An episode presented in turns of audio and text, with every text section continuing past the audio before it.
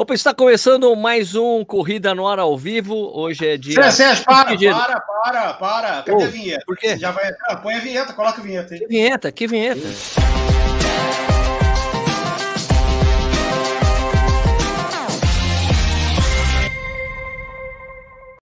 Agora sim, está começando mais um Corrida no Ar ao vivo. Hoje é dia 6 de janeiro de 2021, primeiro Corrida no Ar do ano.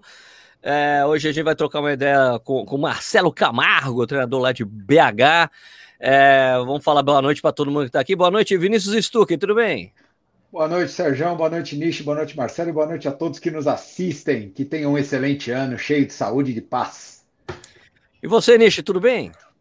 E aí, gente, boa noite a todos. Uh, feliz. Não, não vou falar feliz 2021, porque na live passada eu falei que eu tinha falado isso feliz, feliz 2020 e deu tudo errado, né? Deus então, entra um novo ano, esperamos que seja melhor do que 2020 e bom, bom ver vocês aí novamente depois de umas férias de uma semana aí, né? Ficamos né, longe, distantes, né? Mas agora estamos aí de volta. Boa noite, Marcelo Camargo, tudo bem? Boa noite, Sérgio. Boa noite, Vinícius. Boa noite, Nish. Boa noite a todos que estão nos vendo. Saudade de estar no programa aqui. Tem muito tempo ah, que eu não ah, apareci. Que bonitinho. Que obrigado bonitinho. pelo. Obrigado pelo. É verdade. Vamos começar. Ô, Nish, vamos começar o ano bem, entrando no Corrida no Ar. Bacana demais. Obrigado, Sérgio. Valeu. Depende, depende. A gente combina o cachê lá. depende. depende, depende. Ah, então é o seguinte, para quem está assistindo a gente aí, ou escutando a gente, porque isso aqui vira um podcast depois, vai lá no Spotify, procura Corrida no Ar, tem um podcast, está bem atualizado, graças a Deus. É, vocês que estão nos ouvindo, assistindo, primeiro, quem está ao vivo aqui com a gente tem que falar de onde está nos assistindo. É claro que tem, vai ter muito MCT aqui, claro, né? Porque é uma obrigação do treinador, né? Ele fala assim: se não for lá, eu vou aumentar o valor da planilha, se não for ao vivo, não é isso? vou aumentar a mensalidade. Então vai estar aqui. Então, enquanto o pessoal está falando isso aqui, o Marcelo vai aproveitar para se reapresentar para as pessoas que não o conhecem, que estão aqui. Marcelo, quem é você? Fala aí tua história um pouquinho. Só não precisa falar do seu time que está indo quase para a terceira divisão. Nossa senhora, tá perigando mesmo, hein? Que coisa, né? Pelo é... amor de Deus. Que fase, que fase. Que fase. Mas beleza, para quem está me vendo pela primeira vez, é... Sérgio é um grande parceirão. Sérgio tive o primeiro contato com ele em 2013, se não me engano. O Sérgio estava fundando aí o, muito antes, muito era 2011, 2011. podcast, né, velho? Ah, sim, o Sérgio tinha o podcast com, na, da revista Contra Relógio, ele e o André Savazone. Eu tive a oportunidade de participar. Era, era uma outra época, né, Sérgio? Eram outros tempos ali. A nossa conversa era pelo telefone, pelo telefone fixo, eu lembro disso direitinho, do, do meu primeiro ah, momento. Um dia desse até encontrei é, o áudio todo do podcast que eu participei e mostrei para o Sérgio, foi bacana. É, então, acho que foi em 2011 isso, então já tem um, bom tempo. E assim também como eu tenho um, um pouquinho de tempo, né, Sérgio, da, de, de corrida. É, para quem para quem está me vendo aí pela primeira vez, é, eu comecei a correr em 85, 1985. É, eu tinha 15 anos de idade e eu participei de uma meia maratona com 15 anos de idade. É, não treinava, né? Eu corria, mas eu vi o anúncio da meia maratona e fui participar em 85, peguei gosto pela corrida e nunca mais abandonei. Fui cursar educação física justamente por causa do treinamento da corrida. Eu queria aprender mais, eu queria entender mais sobre, sobre treinamento esportivo e fui vivenciar isso na faculdade, estudando sempre sobre corrida. Eu lembro que os meus meus trabalhos, meu trabalho de conclusão de curso foi sobre corrida. Depois eu fiz várias pós-graduações, todas foram relacionadas a treinamento de corrida. É, e, e, e desde 85 correndo, eu ainda corro. Por incrível que pareça, 2020 foi o primeiro ano que eu não participei de prova nenhuma, desde 1985, né? Um ano atípico para todos, realmente. Apesar que nós, eu vou contar aqui ao longo do programa, nós também criamos as nossas provas virtuais na NCT, né, no Marcelo Camargo Treinamento, e que serviu de super estímulo, super incentivo para todo mundo continuar na corrida. E eu fiz questão também de participar de algumas etapas das, das provas o que foi um ótimo estímulo para mim, que dos últimos anos foi um dos melhores anos de treinamento e de resultado para mim. Por incrível que pareça, eu voltei a correr um pouquinho melhor, é, apesar da idade já agora, mas eu corri, voltei a correr um pouco melhor nesse ano. Talvez nós podemos falar sobre isso, Sérgio, porque nós priorizamos treinamento, né? Provas não tinham, então vamos treinar e no momento certo vamos fazer as devidas, os devidos controles, as, de, as devidas provas.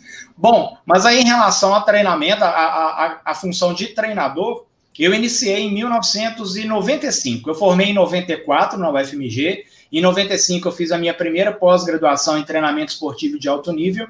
E aí eu fui querer aplicar isso com alguns atletas. Eu iniciei com uma turma de triatlon, porque em 95 não era usual, não era comum um corredor procurar um treinador para poder orientar em corrida, porque tinha um gasto, não era todo mundo que participava de competição, né? as competições eram escassas e o público também era muito reduzido.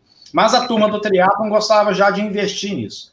Bom, o tempo passou, a procura aumentou, os corredores vieram, eu trabalhei em diversas assessorias é, que eu consegui implantar em algumas academias aqui em Belo Horizonte, é, eu tive a honra de trabalhar, de ser um dos cofundadores da primeira equipe de academia de corrida aqui em Belo Horizonte, junto com o Japão, que é um amigo nosso, né, Sérgio? O Japão, ele é organizador aqui em Belo Horizonte da meia maratona da linha verde, já realizou também duas maratonas em Belo Horizonte, é, como organizador. E lá em 2003 nós fundamos, então, a primeira equipe de corrida de academias, e depois cresceu, fui para outras academias implantando também grupos de corrida, até chegar em 2013, depois ali que eu já tinha conhecido o Sérgio, que o Sérgio me colocou aqui no Corrida no Ar, e que eu fui projetado para o Brasil e para o mundo, né, Sérgio? Aí a procura foi bastante aí para acompanhar treinamento.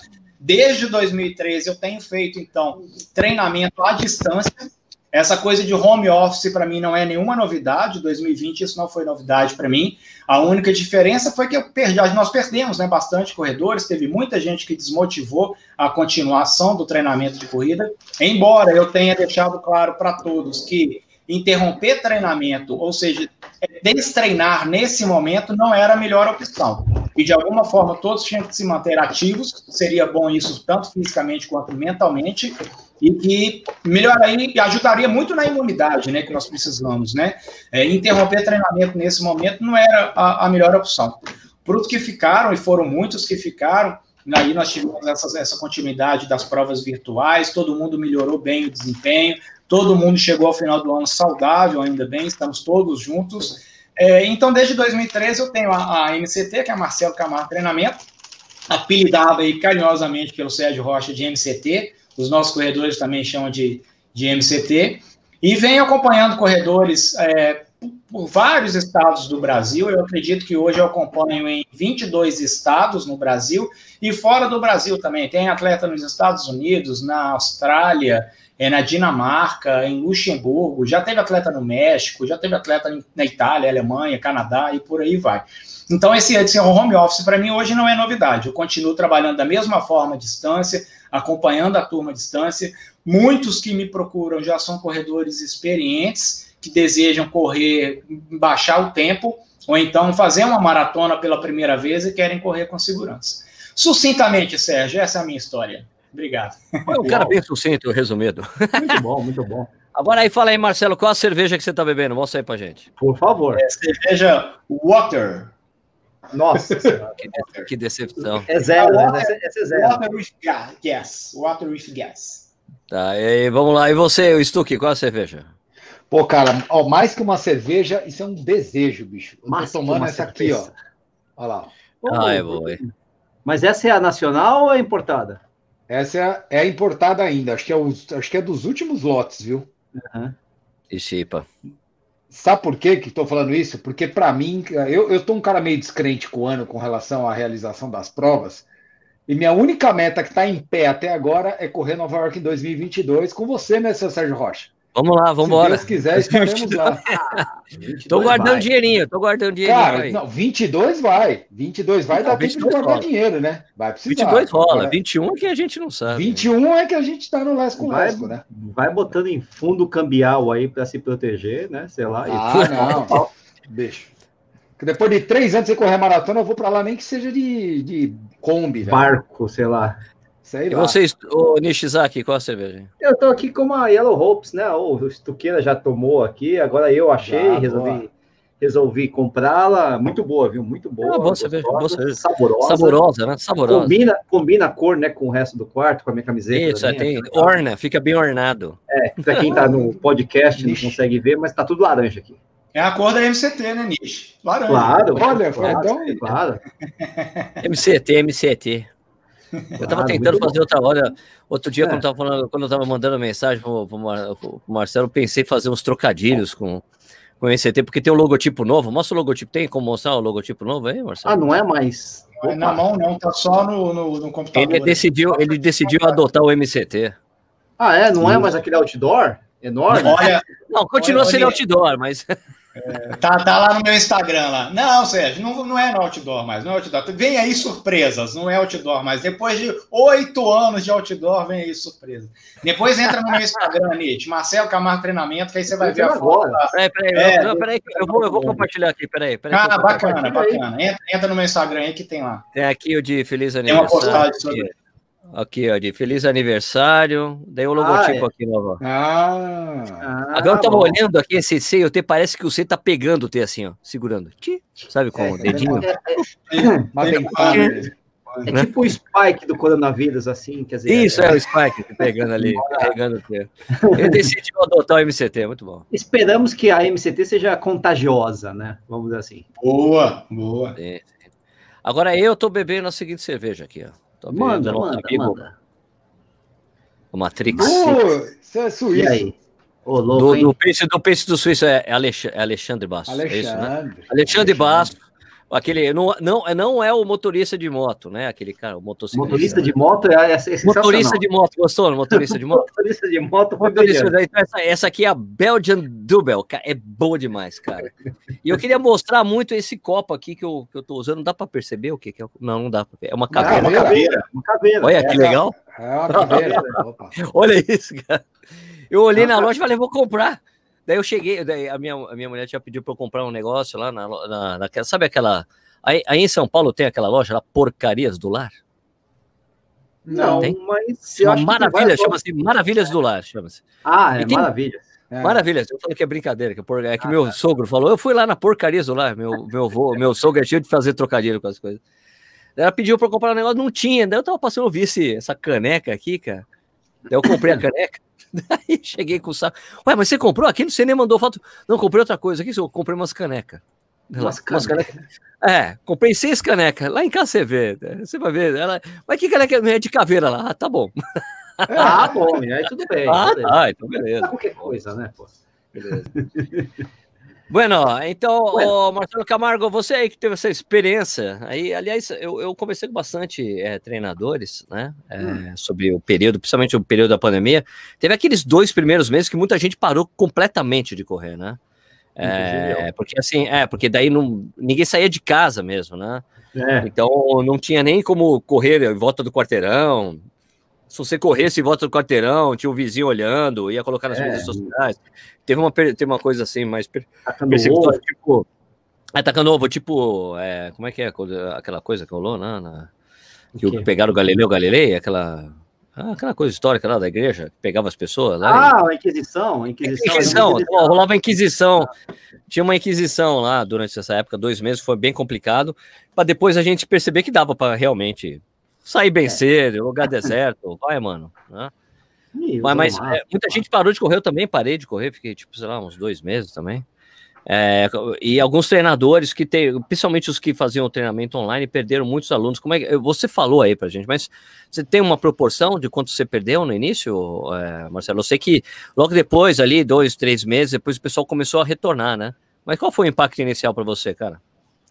Sérgio, foi, foi gradativo, não foi uma, uma coisa, é, é, um impacto muito grande, assim, no primeiro momento, não, mas foi gradativo com o passar das semanas e com o passar dos meses, eu fui percebendo que as pessoas iam saindo, iam de, se despedindo e falavam que voltariam assim que as coisas se normalizassem. É, tem um perfil muito característico também de corredor, que Poxa, o Sérgio é um, é um, é um baita corredor, né? Está indo um projeto de correr todos os dias do ano, é a pessoa que já está muito habituada e muito envolvido com a corrida, e tem aqueles corredores que têm poucos anos de corrida ou estava entrando no mundo da corrida por agora. É, esses foi, foi, foi, mais fácil a saída deles, assim, eles não estavam tão envolvidos, né?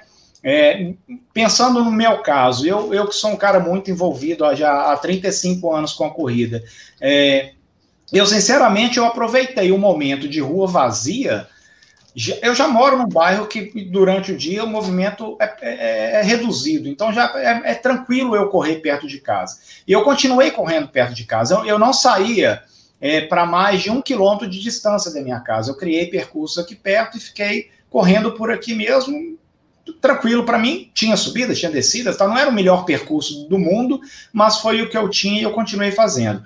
E aí, ao, ao, com o passar dos meses, as pessoas foram saindo. Eu sei que chegou num momento, Sérgio, de, de, de auge, assim, vamos falar de auge de perda, é, que, eu perdi, é, que eu perdi 50% de alunos. Putz. Então, 50%, é, 50% de alunos é 50%, vamos pensar financeiramente, economicamente, para uma assessoria, é 50% de salário a menos, né? É, e eu vinha a MCT, graças a Deus, graças ao trabalho que a gente realiza, boas divulgações, todo mundo conhece, quem entra acaba indicando para o outro. A gente estava vindo numa crescente ano a ano.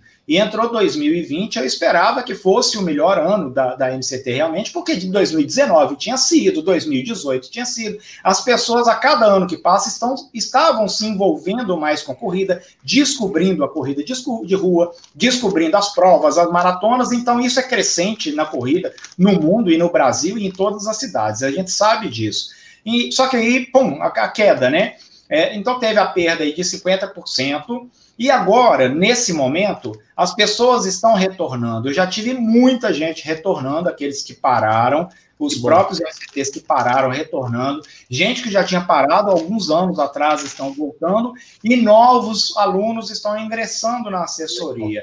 Então, eu acredito que isso vai acontecer com o mercado da saúde, pensando em atividade física à medida que a situação for normalizando, eu acho que vai ser um, um, um, nicho bom de mercado a questão de atividade física e principalmente a corrida de rua, por se tratar de uma modalidade que a gente pode correr ao ar livre, é diferente de academia, né? A gente vai para a rua, para o parque e corre ao ar livre, e as pessoas estão percebendo que praticar exercício físico, praticar atividade física de maneira regular é importantíssimo para a manutenção da saúde, para prevenção de doenças, né? Para manutenção da imunidade que nós precisamos. Mas foi isso que aconteceu, Sérgio. E aí, para a questão de incentivo, desde o início, ó, a pandemia surgiu ali por volta do dia 15 de março, né, que foi decretado pandemia mundial, e logo me veio um insight de eu eu, eu, eu, não posso perder essa turma, né? O que, que, eu vou fazer? Essa turma não tem prova mais, nós vamos cancelar tudo. A gente já estava com pacote comprado para as maratonas no Brasil, já tinha gente que tinha pacote comprado para maratona fora. Tá, essa história que todo mundo sabe. Eu já tinha organizado um baita, uma baita logística para a maratona de Floripa, que ia ser dia 29 de agosto de 2020. Muita gente, a gente já estava com hotel reservado, traslado, avião, tudo, tudo, tudo envolvido já. É, e aí teve que cancelar tudo. E aí veio o insight na hora, falou, não posso perder essa turma, essa turma tem que continuar motivada. E, Sérgio, Vinícius, Nish, a corrida, nós entendemos que ela, ela se move através de objetivos, né? A gente tem que ter uma meta para dar continuidade no treinamento. Aquela pessoa que me procura para treinar corrida, e eu retorno a pergunta para ela assim, para que, que você quer correr? É o primeiro objetivo, a primeira questão que o treinador precisa saber é para que, que você quer correr? Qual que é o seu objetivo com a corrida? Qual que é a sua meta? É, a pessoa que fala, ah, eu quero correr só por correr, é, é, é, notório que ela não persiste muito tempo na corrida, né? Ela não consegue chegar nos três meses, que a gente sabe que é um tempo hábil para daí para frente criar uma rotina de vida, um hábito diário para ela continuar e persistir no treinamento de corrida. Ela abandona antes porque ela não estipulou uma meta. Aí nos cursos, Vinícius, há muitos anos eu dou uns cursos de, de treinamento em corrida pelo Brasil, desde 2005, e eu falo isso, quando com os, com os, professores que estão reunidos no curso, eu falo isso, ó, se o seu aluno, futuro aluno, fala para você que ele não quer, quer correr por correr, que ele não tem uma meta, determina uma meta para ele, isso é importante, porque vai fazer com que ele se motive a continuar o treinamento, a atingir a meta, ver que alcançou objetivo, que teve resultado e aí pula para uma próxima meta. E foi isso que eu fiz, Sérgio. Assim, as... tive um insight, falei assim: primeira meta, 8 de maio, nós vamos fazer uma prova à distância valendo alguma coisa. Pensei em 10 quilômetros. Porque de tempos em tempos eu também faço treinos controles com os meus atletas. Quando ele não participa de prova, eu falo com ele: ó, oh, Nish, corre 10 quilômetros na sua melhor condição faz o seu melhor tempo, porque eu preciso reajustar os seus, seus treinos. Eu preciso reajustar os paces, a intensidade. Então, o seu melhor tempo, não o seu recorde pessoal. O okay. seu melhor tempo, não o seu recorde pessoal. Boa, isso aí, bem, bem, bem lembrado. Uma coisa é uma coisa. Uma coisa uma coisa, outra coisa outra coisa. É, e aí, falei, bom, vamos então, dia 8 de maio, já lançar isso, as pessoas já estão treinadas, então daqui a um prazo de um mês e meio, vamos fazer uma provinha virtual à distância, competindo, valendo uma coisa. Foi um sucesso, eu lembro que quase 100 pessoas aderiram a isso, e gente espalhada no mundo inteiro, foi no sábado de manhã, todo mundo mandando resultado no WhatsApp, foi uma festa, foi um barato. E aí, já veio uma outra ideia minha. Eu falei assim: eu vou fazer mais duas etapas de 10 quilômetros com um prazo que eles consigam evoluir. Não adianta daqui a duas semanas eu fazer outra prova porque eles não vão evoluir. Então eu fiz três provas de 10 quilômetros com evolução. E aí tinha, que aí eu criei uma pontuação, Sérgio, tinha coisa de pontuação de Fórmula 1, o primeiro tantos pontos, o último tantos pontos. Meu Deus barato, barato. O que deu, o que deu chance também para que não só o mais rápido vencesse, mas que qualquer um, qualquer um do, dos integrantes, participantes, poderia vencer. Eu lembro que, se não me engano, entre os três ou cinco primeiros colocados, um senhor de 58 anos, que não é um corredor veloz, ficou ali entre os, o top 5 entre 100 pessoas, por causa Legal. da pontuação. Então, eu precisava. Caso de melhora, caso de melhora é, de, de tempo, isso. Tá. É, e aí, só para finalizar essa questão, e aí depois eu lembro que. É, eu consegui pegar, então, tinha os, os, as melhores marcas de todo o grupo, de todo mundo, nos 10 quilômetros. E aí a minha próxima ideia foi o seguinte: já sei, vou fazer uma maratona de revezamento, formando hum. times de quatro pessoas e pegando média de resultado. Ou seja, hum. não vai ser os quatro mais rápidos que vai formar um time. Vai ser uma mescla de, de atletas, onde a média de resultado de todos os times vai ser a mesma. E aí eu lembro é. que a média do grupo estava entre 3 horas e 20, 3 horas e 22 nos times com quatro pessoas. E aí ficou uma prova que ninguém sabia quem ia vencer. E estava valendo tênis, tal, foi, foi muito bacana. Então, essa foi a forma de motivar os corredores para continuarem treinando com prazos bons para melhorar o, o rendimento, ir lá para a prova mesmo sozinho. E por incrível que pareça, que apesar de sozinho, nós sabíamos que a gente estava em grupo naquele mesmo horário, cada um em sua cidade. Todos tiveram ansiedade na véspera, na sexta noite, aquela coisa de não dormir, o que, que eu vou comer, o que, que eu posso beber, o que, que eu não posso. A ansiedade de prova, porque além de cada um querer provar para si mesmo que o que conseguiria fazer, queria provar também para o outro, né? Queria vencer, queria claro. mostrar, queria destacar, queria evoluir. Então isso foi bacana. Isso está previsto para esse ano também, Sérgio, até que as é. provas voltem. Uhum. Ok? É, o problema é que não sabe se as provas. É, não sabe quando. Nós vamos voltar, vamos voltar, mas vamos voltar. voltar a gente não sabe quando, né? Não, quando, vamos, ter prova, vamos ter provas pequenas. Agora, as provas que a gente conhece, né? As é. provas que nós conhecemos com muita gente, eu acho assim, meu, vamos, vamos meio que tirar a previsão de, de acontecimento. Eu, tá, eu, tenho um, eu ia soltar o Corrida na News hoje, mas eu não pude porque eu ainda estou esperando uma informations. Mas uh, eu, eu falo, ah, puxa, ah, legal que a São Silvestre abriu inscrição. Mas, cara, quem disse que vai acontecer a, a São Silvestre dia 11 de julho? Você, nem, deixa eu te fazer uma pergunta nem, sobre a São vacina, Silvestre. Ó, nem vacina a gente tem. E nem plano de vacinação direito, porra, cara. Como certo, deixa eu te fazer uma, pergunta. Prova Fala, fala, Marcelo. É, é, que eu estava matutando sobre a São Silvestre no 11 de julho, apesar de terem aberto as inscrições. Se acontecer, você acha que é possível acontecer para a elite, assim como aconteceu em Tóquio? Só a elite? Hum, não acredito que não, né? Eu acredito que não. Sabe por quê? Eu, eu acredito que não? Porque se pudesse, teria acontecido agora. Dia 31, manter a tradição. Hum. Né? É, assim, ó, se pudesse, ó, eu acho elite assim, vacinada, elite vacinada. Sim, sim, ele fazer uma bolha ali, os caras ficam 15 ah, dias é. isolados, dá pra fazer, daria para ter feito. É. Mas eu acho que a Fundação Casper Libre perdeu uma grandíssima oportunidade de fazer a maior prova virtual do Brasil. Quem não ia querer fazer os 15 quilômetros da São Silvestre virtual, cara? Mais de 100 mil pessoas. Eu não conheço gente que não fala, meu, faria, você não precisaria viajar, você faz na sua casa. Mas, Sim, meu, e olha, e olha que eu conversei, e olha, e olha que eu conversei, eu, eu, eu, pressionei muito, cara, o pessoal da ESCOM que eu conheço, mas ele, falou, Sérgio, não, é, não depende da gente. Se fosse por nós, já teríamos. Todas as nossas provas a gente faz virtual. Só que a São Silvestre a gente só realiza, a gente só faz. Agora os caras, agora eles me lançam uma São Silvestre que custa, a inscrição custa 210 reais, aumenta todo ano, já estamos acostumados com isso. E com treinão virtual, que você paga mais 110 reais. Cara, por que, que eu vou fazer? Um treinão virtual que custa 110, um treinão virtual da São Silvestre. Por que Tem não fez a São Silvestre virtual dia 31 é. de dezembro, cara? A MCT fez, viu, Sérgio? A MCT teve São Silvestre, a MCT dia 31 de dezembro, valendo 15 quilômetros. Foi um barato também.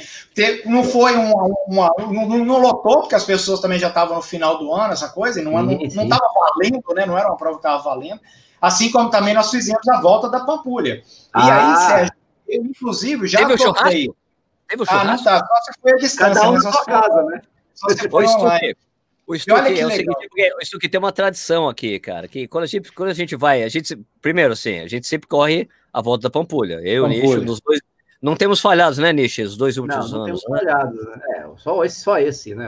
Só os dois últimos né? anos, esse não tem, mas a, o ano que vem, esse ano, se, se rolar, você tem que ir.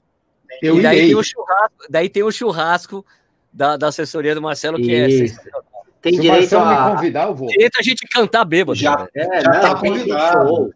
Tem um show, com banda é. de rock, o Sérgio cantando, fazendo uma palhinha ainda. Você sabe, sabe, que eu acho que eu descobri por que, que ele mudou o logo para MCT, viu? Porque eu acho que não era MCT, é MKT de Marketing Marcelo Camargo Treinador. caraca, meu, o cara o que ele usou de é. ferramenta para ativar aluno nessa época não foi, foi bastante, foi bastante. É, essa questão da pampulha virtual em 2020, a São Silvestre também, olha que ideia legal que 2020 nos deu, né? Eu adotei que daqui para frente vai ser assim. Porque a, ação, a, a, volta da Pampulha, como o Sérgio falou, é o fechamento do ano da, da, da assessoria. E aí os corredores do Brasil todo vêm para cá, para Belo Horizonte, aí é final de semana com festa, então todo mundo vai para a prova e depois tem um churrasco. E as próximas, agora igual 2021 e para frente, quem não puder vir, vai fazer a volta da Pampulha lá na vai cidade. Ter que fazer. Vai, vai ter que fazer. fazer. Agora já está adotada essa volta da Pampulha, agora ela é, é, um, é, é obrigatória para todos os da, os da assessoria. É isso aí. Uma, tem um comentário aqui do Cleison Azevedo. Boa noite. Se eu estivesse sem patrocínio da Globo, vai melhorar ou piorar? Deixa eu falar sobre isso aí. Isso vai estar também no Corrida no News é, de amanhã. Eu gostaria de fazer um comentário, sim. Porque o pessoal, o, o pessoal do Esportividade ali, puta, eu sempre esqueço o nome do cara. Bom, ele pô, apurou ali que a Globo não tá junto da São Silvestre dia 11 de julho. Não vai vender cota de patrocínio, não sei o que lá. Falei, cara, mas, mas primeiro, quem disse que vai ter a prova? E segundo, por que a Globo vai botar grana numa edição dia 11 de julho? Não faz o menor sentido para a Rede Globo. Sentido. Não faz sentido. Por que, que eu vou botar o meu comercial para tentar vender uma prova que a tradição é dia 31, a gente não quer a prova, né? Então, não tá. Agora, se a Globo não estiver, não fechar com o dia 31 de dezembro, aí sim. Mas mesmo que a Globo não faça, vai ter rede, é, vai ter rede de televisão aberta se está piando para fazer isso porque dá dinheiro, velho. É um dinheirinho no final. O comercial sempre vê um dinheirinho ali para cota de patrocínio, dá visibilidade, é legal para todo mundo. As pessoas vêm para correr, é uma tradição enorme, é a maior corrida que a gente tem no Brasil. Não dá para ignorar. Agora é lógico que a Globo falou assim, bicho, eu não vou me esforçar para tentar vender cota de patrocínio dia 11 de julho. Dia 31 de dezembro a gente conversa que a data é especial para gente, porque eles é fichamento de ano para os caras, tem o Réveillon na Paulista, tem as cotas de patrocínio no Réveillon, cota de patrocínio, isso aí eles fazem, cara. Agora não faz sentido mesmo. Eu não estou preocupado com essa coisa da Globo se ela piorar, ou, melhorar ou piorar, porque a prova não depende da Globo para acontecer, né? Então, tranquilo. Bom, só respondido aí.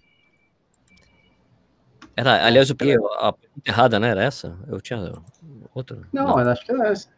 Tá era essa mesmo. Ok. Beleza. Perguntas aí para o Marcelo Camargo? Boa. Eu tenho. Olha, eu tô sem meu caderno, bicho. Caraca, caderninho do, o caderninho do Stuck.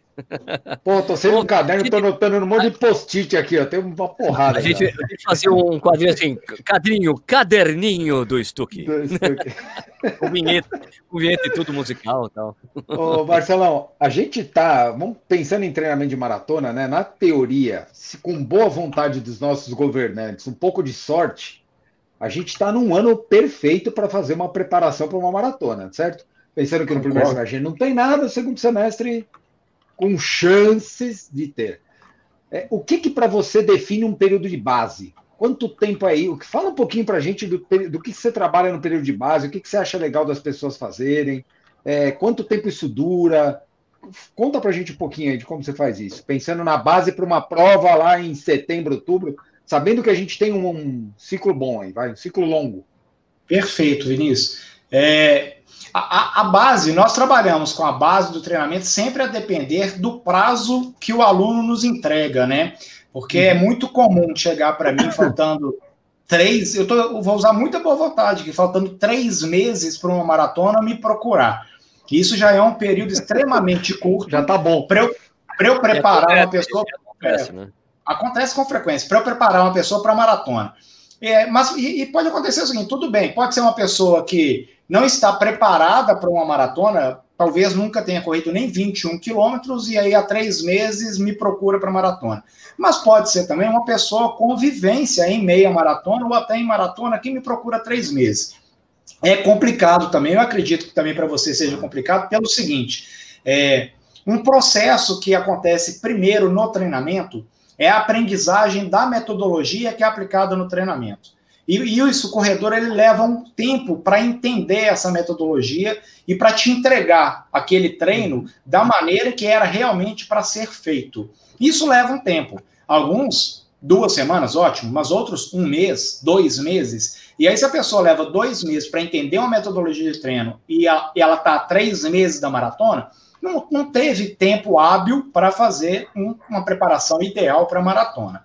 E, nos cursos de treinamento em corrida que eu apresento, eu sempre mostro para os alunos lá, que são todos professores e estudantes de educação física, um prazo muito longo para uma maratona. Assim, ó, eu quero correr a maratona de Berlim em setembro de 2021. Estamos em janeiro, nós temos nove meses, nove até, meses. nove meses daqui até lá, um baita prazo. E aí eu falo assim, ó, quanto tempo de período de base, quanto tempo período específico, quanto tempo na competição, quanto tempo na transição, essas fases que nós já conhecemos.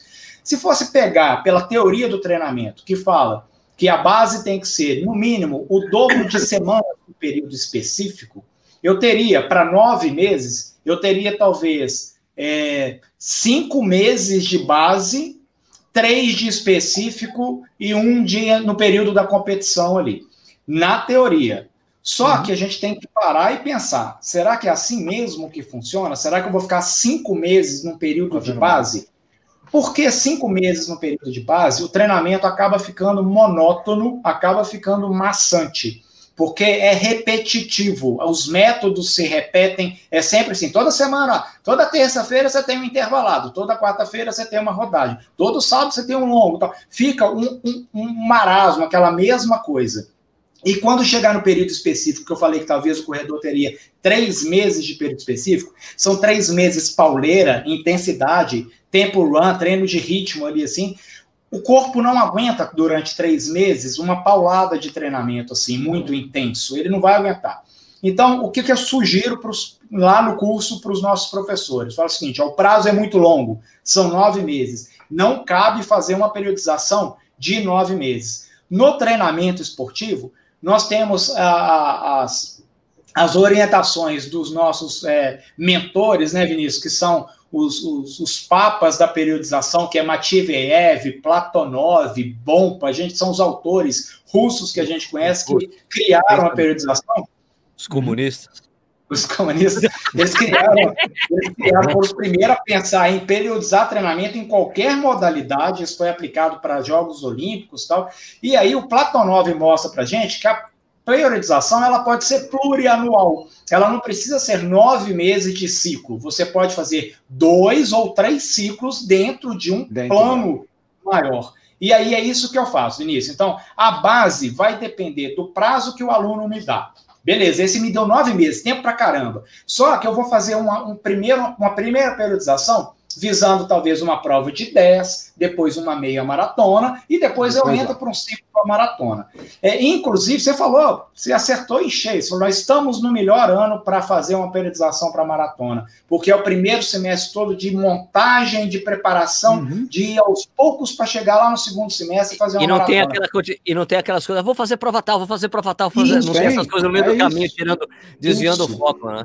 Perfeito. É Olha como é que está o meu processo agora, Vinícius. Eu já tenho elaborado até, deixa eu só pegar uma cola minha aqui, até, é, até o final de maio. Então, eu já tenho cinco meses pré-elaborado, porque eu tenho que ser otimista e acreditar que talvez em claro. junho ou julho e agosto Sim. as coisas possam acontecer. Não sei, nós temos que aguardar. O Sérgio, você está sendo negativo, né? Mas vamos não, ser otimistas. Negativo é, não, não, eu sou realista, velho. Eu sou realista. Tá bom, é, no Apocalipse. Me falaram, me falaram, muito no Instagram no ano passado que eu estava torcendo, procurando, Sim, claro que eu estava torcendo. Eu estou torcendo para não acontecer nada, claro. Mas se contra. Estou torcendo para vamos lá. Então eu já tenho. Tem que ter um ponto. Então, aí eu tenho já os cinco primeiros meses do ano, uhum. onde eu já tenho as etapas que eu vou fazer visando 10 quilômetros, que eu não preciso de um volume muito alto de treinamento, de preparação para fazer 10 quilômetros. Depois eu tenho um outro prazo para novamente 10 quilômetros. Eu espero que o meu aluno ele tenha uma melhora de rendimento para a primeira etapa, depois para a segunda etapa nos 10 quilômetros, e depois para eu ir para uma meia maratona, para mais alguns meses até final de maio eu chegar numa meia maratona, e daí eu pensar na maratona. Então, Vinícius, eu tenho ciclos por etapas, onde eu vou ter períodos de base, período específico para cada etapa que eu vou cumprir. Estamos focados agora em 10 quilômetros, ok? Então, eu tenho base, específico, competição, transição, base, específico, competição, transição. E eu vou fazendo o ciclo assim até chegar na maratona. Dá pra, deu para entender mais ou menos? Eu deu, acho que deu, sim, deu, né? Deu, deu, deu. deu. Não, é isso. Você costuma usar, usar subida no, no, no teu período de base? Treinamentos, ou você usa subida o ano inteiro, ou você usa ela no Tiro determinado de momento? Boa, Tiro de subida? Ótima pergunta. Subida. É, Mas ótima pergunta. Né? É uma ótima pergunta. É, eu sempre considero para os maratonistas que as maratonas procuradas e mais queridas são as maratonas planas. Sim. Então eu evito com que eles treinam, treinem em subidas. Eu evito isso mesmo. Eu penso o seguinte: é, uma das quando nós queremos ganhar, melhorar a velocidade, a capacidade física, velocidade, eu preciso utilizar métodos de treinamento que proporcionam a melhora de velocidade. E nós sabemos que o melhor método de treinamento para melhora da velocidade são os treinos intervalados, pode ser os intensivos ou os extensivos. Se eu faço treino intervalado na subida, eu não tenho a mesma aplicação de velocidade que eu tenho no plano. Quando o corredor fala assim, Marcelo, eu quero treinar na subida, porque na subida eu morro, eu subo muito devagar. Eu falo assim, ó, vamos inverter um processo, ao invés de treinar na subida, vamos ficar mais veloz no plano? Porque se você ficar mais veloz no plano, consequentemente, você vai ficar mais veloz na subida também. Exemplo, eu corro a 5 por mil no plano, mas na subida eu corro a 6 por mil. Ok, então vamos fazer o seguinte, vamos melhorar e passar para 4,30 no plano, e na subida você vai correr a 5,30? Já melhorou, porque há uma relação de velocidade. Exceto, Vinícius, quando o meu atleta vai participar de prova que tenha subida. Aí, óbvio que eu vou trabalhar dentro da especificidade do treinamento com treinos de subida. Exemplo, já tem, deixa eu lembrar aqui, já tem um desafio de maratona para maio agora. É, deixa eu lembrar, como é que é o desafio? Eu esqueci. Muralha, a, a ah, maratona da muralha. A gente conhece, muralha. é a muralha. Poxa, tem, tem subida. Então, esse meu atleta ele já vai treinar com subidas, sim. É, tanto nos treinos longos quanto nos intervalados também, porque ele vai ter trechos, trechos de subida, né? Ele não vai subir durante o TTT, sobe, desce, sobe, desce, tal, e por aí vai. Assim como também já treinei, orientei corredores que fazem a uphill. Poxa, uphill, Quantos quilômetros de subida tem a Rio Nish? 14 quilômetros de subida? Não, os últimos. É, é, 17, é os últimos né? 7, 17? É, 17, 17 mas assim. É. São, são, são 7, mas são 7 quilômetros foda no final. É, isso, é aí, que aí a inclinação fica assim, né? Aí é isso, Vinícius. Ó, eu penso sempre na especificidade. A prova é plana, então vamos treinar no plano. A prova claro. tem subida, vamos treinar na subida. Eu vejo que o desgaste de treinamento na subida é muito alto e, a, e a chance de ter algo fora do esperado pode ser grande. Eu prefiro trabalhar com um controle melhor na, no plano. No curso, a gente sempre fala que a inclinação ela é uma é. variável do treinamento, porém, nós não temos embasamento científico para determinar o quanto isso pode ser manipulado com essa variável é, de, de, que é a inclinação. Inclusive, se você tiver vários artigos, que estudos que tem fala sobre inclinação e que como foi feito o controle, pode me mandar que pau na máquina, aí nós vamos estudar e É, você prefere trabalhar que... na, especificidade da prova, né? Se a prova é plana, treina no plano. Se a prova tem subida, treina com subida. Prova tem descida, treina com descida. Eu acho que treinar subida, treinar subida é um, é um mini dom. É um pequeno dom, assim, porque pouca gente sabe, sabe. Eu sou um cara que não sei. Eu odeio subida e toda vez que eu ponho subida no meu ciclo, eu me machuco. Ah, Porque, toda vez, toda, toda. Agora, esse ano, eu estava treinando para Boston antes da maratona, é. botei um monte de subida no meu ciclo, me arrebentei e tive uma tendinite é. no ah. posterior. Ô, Vinícius, das Vinícius, para quem gosta de treinar com subida e fala assim, ah, eu estou treinando em subida, eu, eu sempre uso um termo que eu falo o seguinte: você não está treinando em subida, você está vivenciando subida.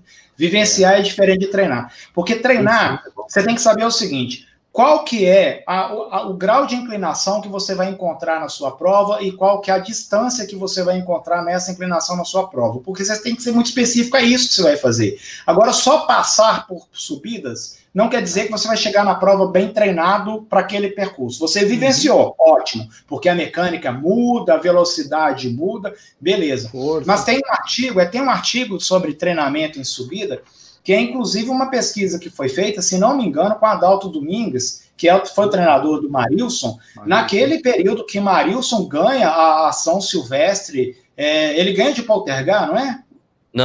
Não, não, não, não, ganha de...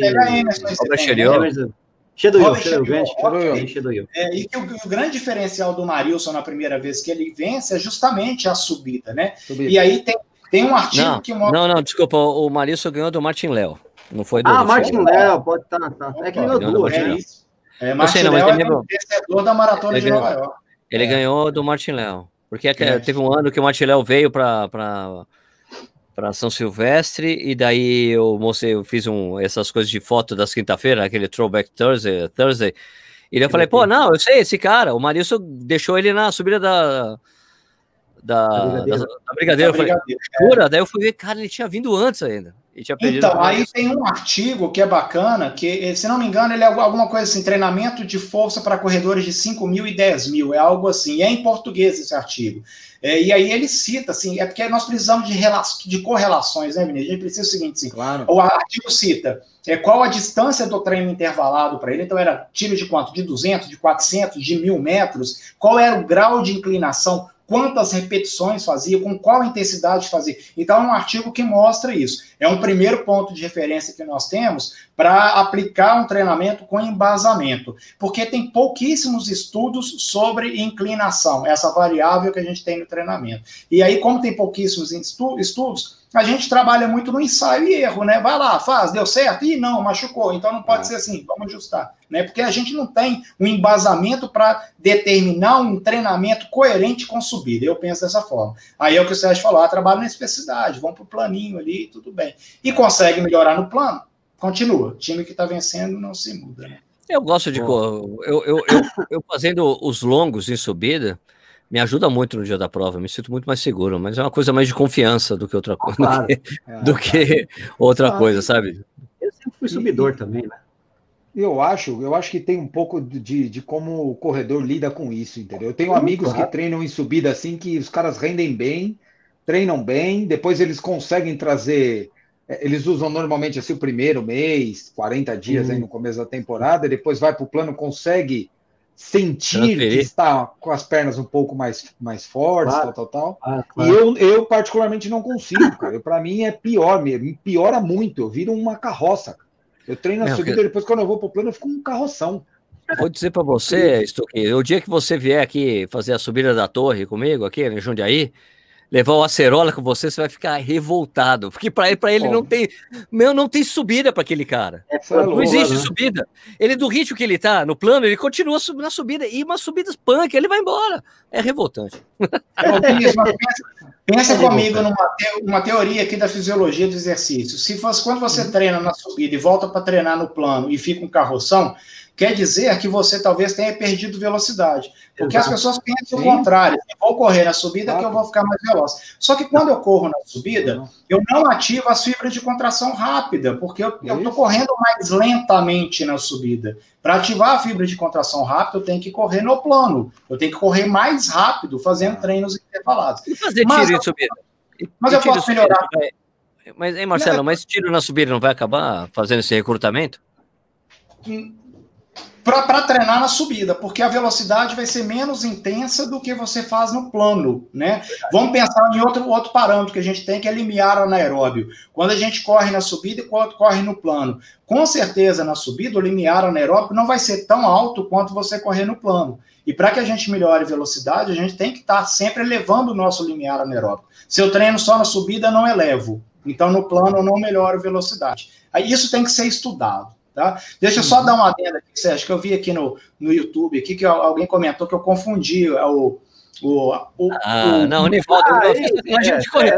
É, não dá importância para isso, não. A gente corrigiu. Falou, não, foi, ah, foi corrigido. Tá falando, não, embala. O Iserbem veio aqui no programa, fica tranquilo. Eu vi São Silvestre desde 1981. Eu lembrar de todo mundo que ganhou e de quem não, ganhou. Não.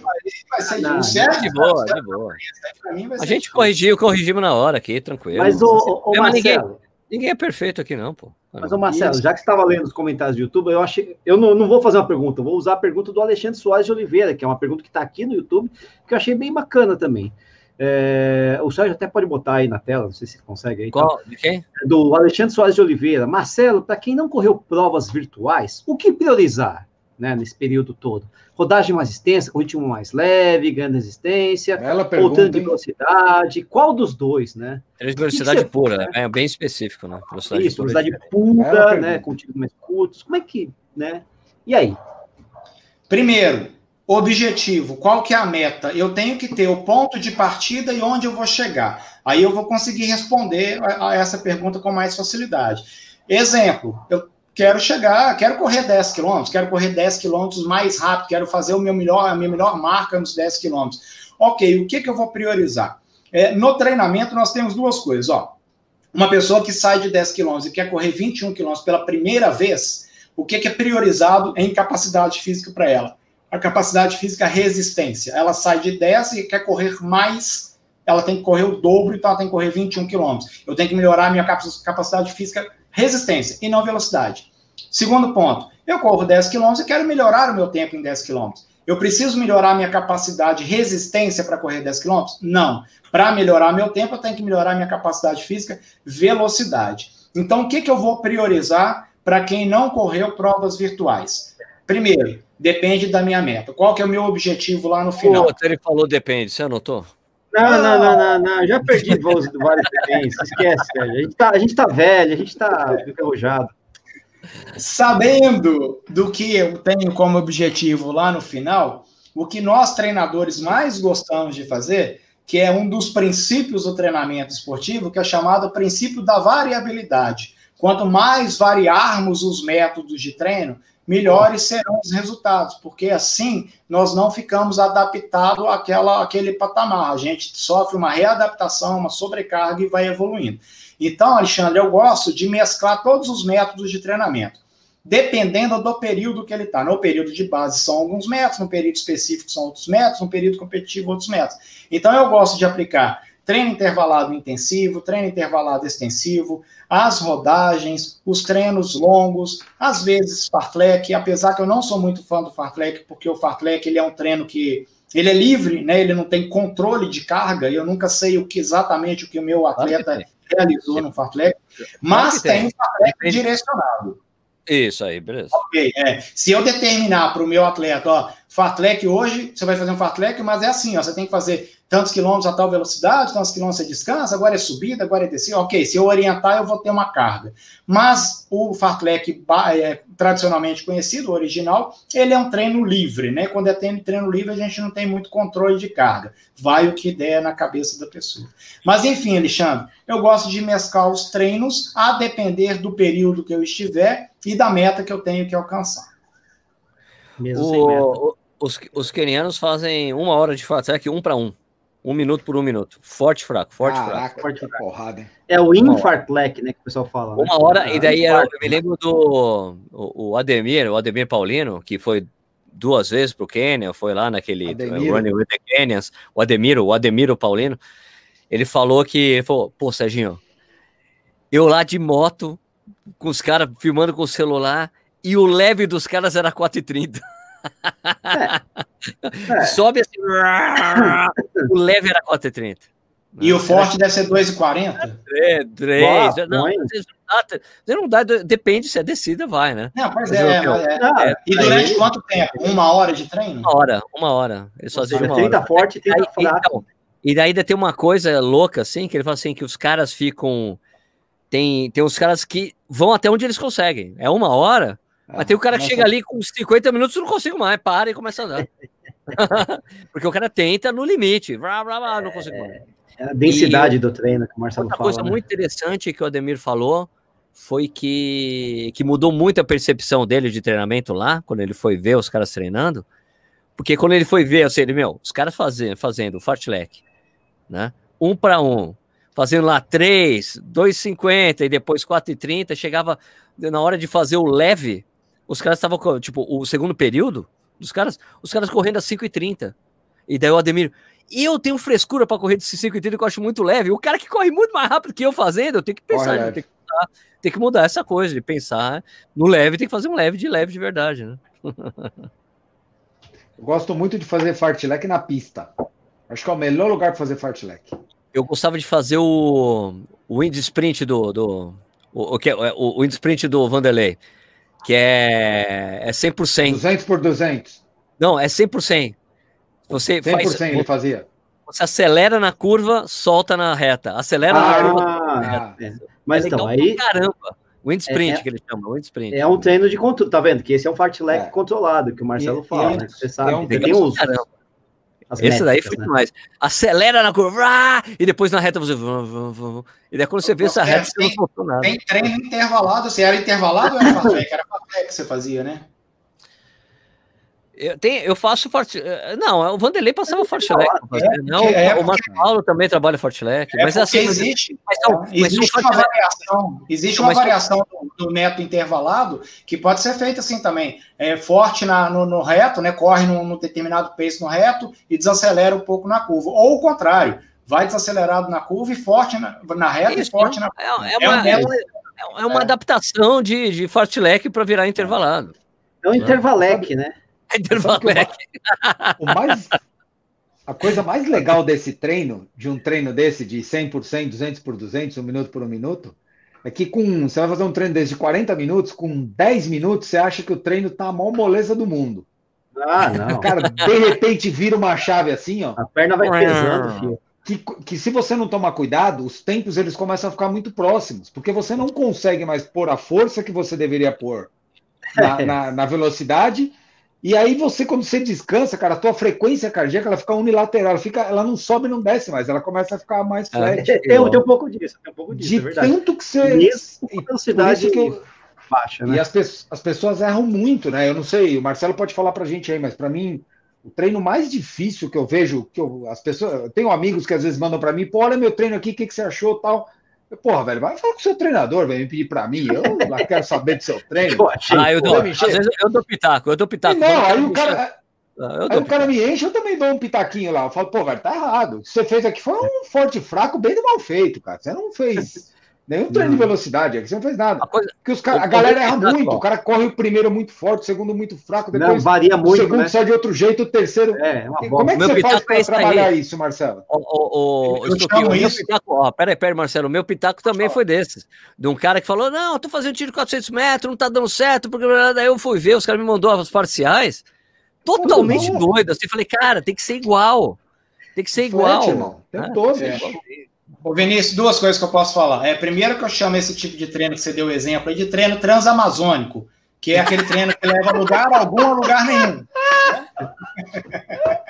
É, bom, é seguinte, ó, para acertar, acertar, isso aí, ó, um treino intervalado bem feito, a gente tem que utilizar, isso eu já falei várias vezes aqui no Corrida no Ar e vou continuar repetindo. Ó. A gente tem, a, a mensagem do Alexandre está na tela até agora. A, a, gente tem o seguinte, ó, é, cinco componentes de carga para ser utilizado num treinamento intervalado. Que é, e, e todos os outros métodos também, que é volume, intensidade, duração, densidade e frequência semanal. Eu tenho que controlar o treino intervalado atra através desse. Mais uma das falas que eu tenho no curso para professores aqui de treinamento de corrida de rua, que é o seguinte: prescrever um treinamento que 10 de mil forte, essa informação é pobre. Porque uhum. o forte para o atleta, primeiro vai da percepção subjetiva de esforço. Tem pessoas uhum. que não dão o braço a torcer, eu uso esse exemplo assim, ó, e vão realmente no máximo, no limite. Mas tem pessoas que já não querem trabalhar nesse limite, já são pessoas que não gostam de sofrer tanto. Então, o forte dessa outra pessoa não vai ser um forte, forte, né? vai ser um fortinho ali. Só que o grande erro de prescrever 10 de mil forte. O primeiro vai muito forte. O primeiro ele faz mil para 3,30. Aí o décimo ele vai fazer para 6,50. Não tem, não, não né? O método intervalado ele tem toda uma correlação com linear anaeróbio. Nós sabemos que os treinos intervalados eles são feitos acima do linear anaeróbio para gerar essa adaptação que vai gerar ganhos de velocidade e de aumentar esse limiar anaeróbio para cima e o corredor apresentar melhores resultados. Então, eu determino o seguinte: são 10 de mil para quanto? Para 3,30. Ok, 10 de mil para 3 e todos. Ah, Marcelo, mas tem que cravar 3,30? Não, eu dou uma margem de variação. E eu dou uma margem de variação, talvez, exemplo para tiros de mil, de 6 segundos. Você pode fazer de 3,30 a 3,36. Poxa, mas como é, que eu, como é que eu acerto esse tempo? Fácil. A cada 200 metros, você vai olhar no seu, no seu relógio, você tem que passar num tempo X. Passou mais rápido ou passou mais lento, ajusta os próximos 200 metros e passa no mesmo tempo que é prescrito. Os dois, três primeiros tirinhos servem para essa referência, daí para frente vai completar todos na, na mesma duração, 3,30, 3,36. Essa é uma referência. Eu passei a distância, mil, que é o volume de treino de um estímulo do, do treino todo, são 10 de mil, então 10 quilômetros. A outra referência, outro componente de carga, velocidade. Para o corredor é o pace, 3,30. Ok. Outro volume e velocidade que eu tenho ali. O que, é que eu tenho que fazer de volume? Quantas repetições? Foram 10 repetições? Foram 8 repetições? Outro componente, densidade. Densidade é a relação entre estímulo e pausa. Ok, corro 3,30 e descanso quanto? Eu vou descansar pela duração ou eu vou descansar pela distância? Exemplo, corro mil e troto 200, corro mil a 3,30 e descanso metade, é 1,45, né, que vai dar, vai dar 3,30. Ou seja, eu tenho que criar controles de carga através dos seus componentes, volume, intensidade, duração densidade e a frequência, quantas vezes por semana que eu vou fazer. É dessa forma que eu faço, Vinícius. Se o treinamento não for feito utilizando controle de carga dos seus componentes, é o que você falou, foi um treinamento mal feito e que às vezes não vai gerar adaptação, que não vai gerar resultado. Eu penso dessa forma. Você usa, você usa o tempo de 5 mil do cara, de 10 mil, do tiro, do teste de 3 mil, você, você baliza normalmente por esses, por esses parâmetros. Perfeito, perfeito. É. Exemplo, é, esses treinos controles que eu faço, ou então esses essas provinhas virtuais que nós fizemos em 2020. Cada corredor que teve apresentou uma melhora, o treinamento dele, a, a carga, a, o componente de carga, a intensidade tem que ser ajustado de acordo com o resultado. Se antes ele fazia 10 quilômetros em 48 minutos, que isso dá 4,48 por quilômetro, e agora ele está fazendo em 45 minutos, que dá 4,50, obviamente os intervalados todos têm que ser ajustados, os treinos longos, então, há controle, sim, por testes ou por resultados em provas. Tem que ter esse controle. Se eu não tenho essa referência, o treino também fica perdido, né? É um treino... Ele pode estar subestimado sim. durante sim. muito ou tempo. Ou superestimado. Ou superestimado. Perfeito. Muito bom. Ô, Marcelo, tem uma pergunta aqui, que é o seguinte, eu não fiz pergunta ainda, vou fazer uma aqui. É, te, tema da live, como treinar em 2021, né? Considerando que a gente também passou 2020 inteiro aí treinando de um jeito diferente, né? É, eu e o Sérgio, por exemplo, né, nós dois pelo menos, né? A gente tem treinado muito em esteira, pela falta de. Primeiro, pela disponibilidade de esteira, né, nas respectivas casas, e pela falta de, às vezes, de um parque ou de uma rua, essas coisas todas, né? É, quero saber de você o que, que você acha desse treinamento de esteira. Marcelo é dava aula de, aula de corrida de esteira é, na academia, sei, cara. Isso eu sei, mas eu quero Marcelo, ver como é que ele vai Marcelo, falar isso. Não, Marcelo fala que, pô, a esteira é sensacional porque você tem um controle total dos parâmetros, tem água ali, hum, tem ventilador, né, Marcelo? É verdade, é verdade, mas, ele, mas a esteira também não. Bom, também controla, tem longo, né? por longos períodos, né? É, para quem gosta de, de, de, controle de variáveis, é, a esteira é muito boa, né, Marcelo? Só que a esteira é, você não corre igual, né? Como corre na rua. Esse, esse é o problema. Vamos lá, vamos lá. O Sérgio lembrou de uma verdade. Durante 10 anos eu dei aula, é, chamava Running Class, né? Na, na, na, antiga fórmula aqui em Belo Horizonte, depois virou Bodytech. Isso, isso é na época que, que o Marcelo fazia alterofilismo. O cara, o Marcelo isso, era gigante. Ele era, ele bombadão. Cara, ele era muito forte, cara. Sabe o. Como é que é o amigo da gente ali, do, o amigo que, que treina com o Adriano Bassos? O, o, o, o Talleyrand, o Talleyrand. O, Tagli, o Tagliani, é, meu, ele era que nem o Tagliani, mano. É, o cara, o cara tem mais bíceps do que dele, de perna. A mulher dele escondeu todas as fotos que ele tem nessa época. Mas, mas vamos lá. É, mas vamos lá. Olha que legal. O seu Sérgio tocou no ponto. Ah, Marcelo dá bola de corrida, tá bacana. Mas lá já eu já diferenciava o seguinte, inclusive até com os meus coordenadores da academia, fala que eles falavam assim, Marcelo, é aula de corrida, não é treino de corrida. Uma coisa é aula, hum. outra coisa é treino. Porque o meu aluno aparecia numa aula, é, eu dava aula lá, sei lá, segunda, quarta e sexta. Ele aparecia na aula de segunda-feira e depois ele voltava só duas semanas depois. Então isso não é treinamento. Ele ia lá e fazia uma aula. A procura pra, por essa aula, o que, que era? Manter-se ativo fisicamente, gastar energia, perder calorias, suar um pouquinho, se divertir, socializar, ouvir a música e tal. É bacana. Então era, era diferente de treinamento. Mas a esteira, claro que tem seus prós e óbvio que tem seus contras também. É, se for pensar em prós, assim, a disponibilidade é ótima, o controle que a esteira nos dá é perfeito. Tempo, velocidade, distância, está tudo ali no painel, bacaninha. Porém, a, a mecânica que é empregada na rua é diferente. A esteira está sempre te lançando para frente, então você tá para trás, então ela tá, você sempre aplica uma força maior para voltar. Na rua você não tem esse lançamento para trás, você simplesmente vai. Em saltos você vai para frente. A aplicação de força é diferente. Na rua tem impactos diferentes, dependendo do terreno que você corre, porque a esteira, além de borracha, ela tem um amortecedor dela. Então o impacto já é gerado diferente. É, na rua você tem asfalto, terra ou grama, areia, onde você estiver correndo, que é diferente. Então, isso tudo gera é, melhoras e adaptações diferentes da esteira, porque você pode adquirir mais força por estar aplicando em terreno mais rígido. É, você tem curvas na, na, na, rua que você não tem na, na esteira, você tem aclives laterais assim na rua que você não tem na esteira.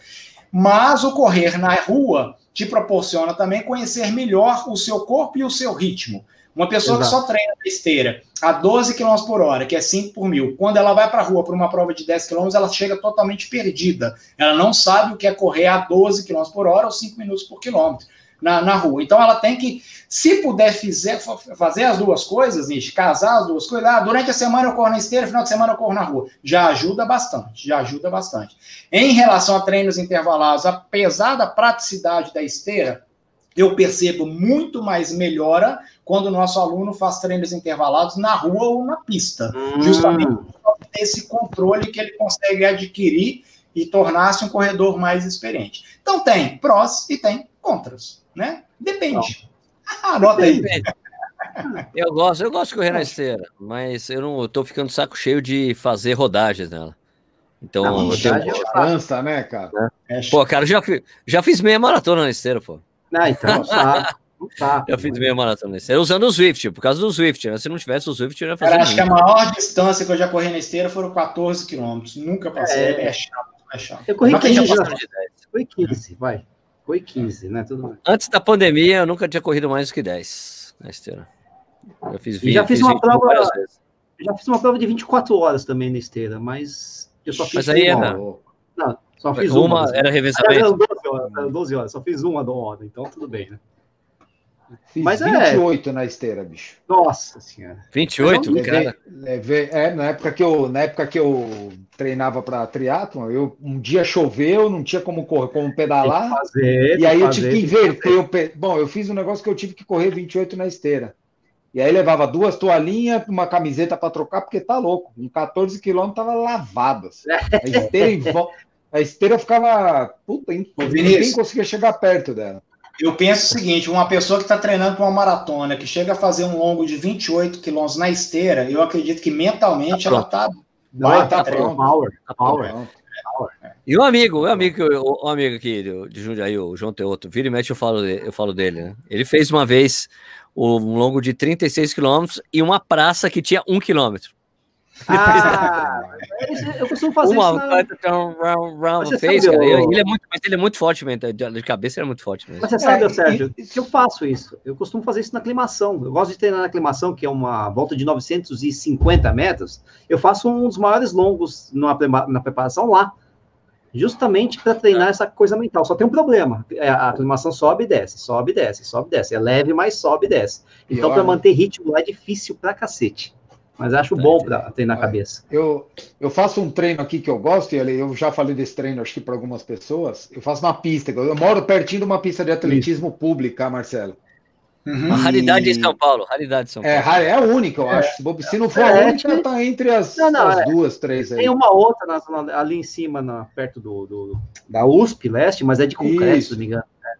A nossa é aqui ruim, é de né? carvão, né? Isso, e eu gosto, eu adoro fazer um treino lá de 21 quilômetros na pista, pegando o LEP, GPS desligado, pega LEP a 400 metros para pegar ritmo, para não ter variação de ritmo. Para não perder a conta, né? 400 metros, você faz o quê? Você fica fazendo a 1,30? A volta? Faço a, não, eu faço normalmente para dar 3,45 tem que dar 1,30. Tá, tá. Para dar 3,45 de pace por quilômetro. Certo, então vai, 1,30, 1,30, 1,30, direto, direto, sem parar. E, e esse treino do Vinícius, às vezes. Ele... voltas e meia. Pois é, às vezes ele não precisa nem ficar fazendo conta de voltas, não. a depender do tempo dele, ah. ele, ele ah, vê o tempo sabe? Ah, é verdade, é verdade. É verdade. É você sabe tudo. Você é sabe tudo, porque você, é você olhou lá, você está rodando a 3,45, você bateu lá 37 uns quebradinhos, você, puta, tô chegando nos 10. Aí você já tá, você sabe tudo. Não, não é verdade. É, é verdade, uma, eu fiz, uma vez, eu acho que o máximo que eu fiz na pista foi 16 quilômetros, que eu fiz exatamente, porque eu, e ainda, e ainda foi engraçado isso aqui em Jundiaí, porque era porque a, que a pista não era de tartan ainda, a pista era de terra e os caras pintavam as raias, né? De vez em quando, uhum. colocava ali quando ia ter competição. E teve um dia que eu cheguei, que eu tinha que fazer esse treino, que era um treino de ritmo de 16 km. Ritmo. Eu cheguei e tava fechada a pista. E com as raias, falei, caralho, vai ter competição. É, Né? Daí, cara, só que, mano, eu falei, eu preciso fazer o treino. Daí eu pulei o murinho lá, o lugarzinho que a gente sabe, pulando, pum, e comecei a fazer meu treino. Tchum, tchum. Daí, cara, o cara, o, o Bedel lá da pista, oh, não pode oh. correr aí, não. Eu falei, cara, eu preciso fazer meu treino. Não, porque hoje é treino do exército. Eu falei, tá bom. Daí, daí cara, daí quando eu tava fazendo meu treino, daí chegou os caras do exército. O cara abriu o portão. Quando chegou, foi lá. Daí eu vi o capitão lá, o cara tava lá, tava lá, cap, é, CAP deve ser capitão, né? E o nome do cara. Sim, né? eu, capitão, tô fazendo um treino de 10 milhas. Posso terminar? Só faltam 6 quilômetros. Ele, claro, fica aí. Daí eu olhei pro cara e dei risada. O cara que tava mandando dar embora. Opa, desculpa. Pum, daí terminei o treino com os caras do deserto batendo palma. Bora, bora, bora pra mim. Foi do caralho, cara. Foi do caralho. Eu, eu acho que essas, essas, vivências assim são boas, né? São bacanas, né? Quem tem muito, muito, muito chão de história para contar e já correu tudo quanto é lugar, né? Eu falo, ah. às vezes a gente corre em local inusitado que nunca imaginou correr, mas quando você tem muitos anos de corrida, você vai. Uma vez eu corri dentro de um parque de diversões aqui na nossa cidade aqui de Minas, tinha Poços de Caldas. É, é, Poços de Caldas. É, olha que olha que história maluca. Assim, ó, eu, eu, fiquei hospedado num hotel que tem um parque de diversões. E aí o, o, parque ah, de diversões é, o parque de diversões ele é aberto para os hóspedes. Só que eu fui correr pro, no parque antes do parque abrir. Eu perguntei lá pro porteiro, eu falei assim, já está aberto? Ele falou, não, mas eu falei, mas eu posso entrar e correr? Ele falou, pode. pode. Aí eu entrei, parecia uma coisa meio assombrosa, assim, né? Eu correndo sete, seis horas da manhã num parque, parque de diversões e ia lá correndo. Aí Aí caiu a ficha, falei, gente, eu nunca tinha corrido dentro de um parque de diversões sozinho. Mas é bacana, são vivências, eu achei um máximo. são fracos. Quando eu fiquei lá em Posto de Caldas, num hotel longe pra caramba, eu fui até a largada da Volta ao Cristo e voltei, cara. Volta ao é Cristo. É duro lá, estádio, fui, até, fui, fui, bater no estádio da Caldense e é, voltar. Assim. Eu conheço esse hotel, é, é pesado essa, essa, esse trajeto aí. É, longe. É, o hotel é fora da cidade, né? Na, na rodovia lá. É. Então é, é porque então. o, o, hotel que eu fiquei, que o hotel que o Nicho já ficou, fica meio longe também. É longe, é pesado. E é uma subida do cão, viu, cara? Eu sei, eu sei, eu sei. Bom, Marcelo, vai fazer seu marketing aí da sua assessoria para nós? É, Ué, o, Vinícius falou, o, Vinícius falou, ali que é MCT de marketing. É, tem, tem um K aí, tem um K escondido aí. É, um é marketing, é marketing, não é marketing, é, é marketing. Ó, bacana. Primeiro agradeço aí pela, pelo convite de novo, Sérgio Barato. adoro bater papo sobre corrida com vocês, melhor ainda. Muito bom. Valeu. Prazer. É a primeira vez que eu converso virtualmente com o Vinícius, foi muito bacana. Obrigado a todo mundo que assistiu, a galera que assistiu. Teve muito MCT ali assistindo, que eu já vi ali na, no, no bate-papo. É, quem quiser. Oi, Ale. Eu falei oi para Alessandra ali. Então. O meu Instagram é, é Marcelo Camargo Treinamento e contato para treinar comigo é no site é marcelocamartreinamento.com.br. Instagram? Muito bom. Instagram Marcelo Camargo Treinamento. Repita o site, então. Marcelo Camargo Treinamento.com.br. É treinamento para todos os níveis, essas coisas, assim, Marcelo? Todos os níveis. E tem, tem, tem, de tudo. Tem de tudo e todos os estados do Brasil, que é o mais bacana ainda. Todos os sotaques do Brasil. Melhor ainda. Uh, muito bacana. Maravilha. É. tem então, muito pernambucano, viu, Sérgio? Tem muito pernambucano da sua terra. Muito tabacudo. É, muito, muito tabacudo. Esse é um abraço para todos. É. Abraço a todos os tabacudos que estão assistindo a gente aqui.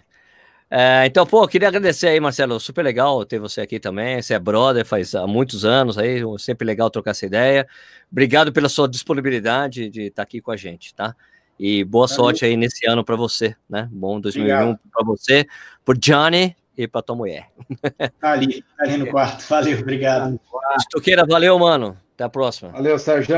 Obrigado, viu? Valeu a galera que tá ouvindo a gente. Esperando o, o, dia da mentira do corredor, que é domingo que vem, né? Sábado que vem, desculpa. Por quê? É, cara, porque o dia que todo mundo volta a treinar e fala que não treinou, que parou de que bebeu pra caramba e tá todo mundo correndo mais que antes. O dia da mentira do corredor. É o primeiro sábado oficial, que é semana que vem. O primeiro sábado. É, tá. Todo mundo, você encontra todo amigo seu sábado que vem, tá todo mundo, ah, bebi muito, engordei. Aí o treino mais forte do ano. É, o dia da mentira do corredor. Primeiro é, sábado do, do, ano. Apesar de ser um saco, né, com esse negócio de pandemia, é mais difícil encontrar todo mundo. Viu? É, sem bem. dúvida. Eu, eu, eu, eu não encontro ninguém aqui faz nove meses, mas, mas virtualmente a gente vai ver o dia da mentira aí. Pode ficar é, tranquilo. Com certeza, com certeza. Show de bola. Nishizaki, valeu, mano. Opa, valeu, aquele abraço aí pro Vini, para você, e um abraço especial para o nosso Depende Marcelo Camargo aí. Esse é. Pô, já tantos programas uh, já feitos aqui no Coisa no Ar, né? Voltando mais uma vez. Né? Volte mais vezes aí, né? A casa é sua. Obrigado, Nossa, okay. estamos aí. A gente só tem que fazer um acerto financeiro para ele voltar com frequência, então. Ah, claro. Esse é dos bons. E torcer para nos encontrarmos presencialmente em alguma prova pelo Brasil. Pampulha, ou na Pampulha, lá pro churrasco, churras da Pampulha. Acredito. Churras da Pampulha, churras da Pampulha. acredito. Irei, irei para São Paulo também. Nós falamos da Pampulha semana passada, hein? Pois é, pois é. É, não, tem Bom, Pampulha, pô. É, pessoal, então, obrigado pela audiência de vocês. Uh, semana que vem a gente volta com mais um Corrida no Ar ao vivo. Isso aqui vira um podcast. Procura lá no Spotify. Você pode escutar a hora que você quiser e também ver aqui no YouTube, tá bom? Não esqueça de se inscrever no canal, é importante para nós. Então, até semana que vem com mais um Corrida no Ar ao vivo. Fomos, hein? Vamos fazer o